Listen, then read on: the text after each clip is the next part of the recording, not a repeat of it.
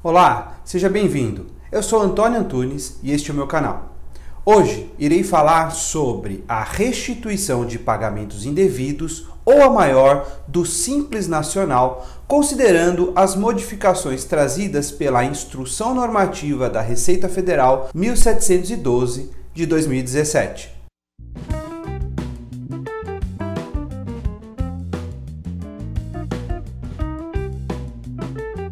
Antes da Instrução Normativa 1712 de 2017, a restituição de pagamentos a maior ou pagamentos indevidos de simples somente se dava mediante protocolo na Receita Federal de um formulário que está no anexo 1 da Instrução Normativa 1300 da Receita Federal. Ou seja, a restituição era protocolada em formulário e a Receita poderia demorar até cinco anos para analisar o pedido de restituição para deferi-lo ou indeferi-lo. Porém, com a Instrução Normativa 1712 de 2017 da Receita Federal, foi disponibilizado no portal do Simples Nacional o aplicativo eletrônico que se chama Pedido Eletrônico de Restituição prometendo dar maior agilidade aos pedidos de restituição de pagamentos feitos a maior ou pagamentos indevidos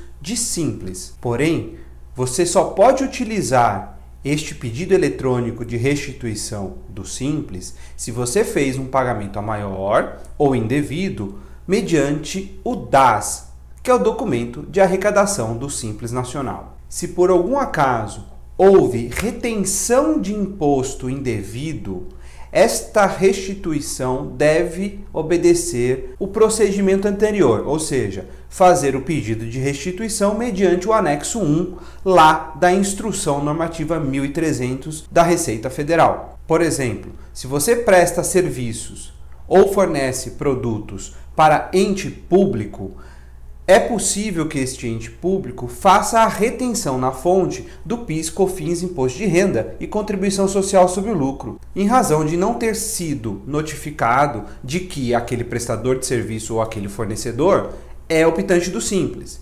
Então, estas retenções, a restituição desses valores, somente se dá mediante o formulário lá do anexo 1. Agora, se você recolheu o DAS a maior ou indevidamente, aí sim você pode ir lá no portal do Simples Nacional e optar pela restituição eletrônica. Aqui na descrição do vídeo eu vou deixar o link para você acessar o portal do Simples Nacional. Vale destacar que o pedido eletrônico de restituição deve se dar mediante acesso com certificado digital ou ainda com a chave de acesso eletrônica. Espero que você tenha gostado desse vídeo. Se você gostou, dá um like aqui, se inscreve aqui no canal para acompanhar as novidades. Também gostaria de te convidar a acessar a minha plataforma de cursos online. Acesse cursos.antunes.adv.br. O link também está aqui na descrição.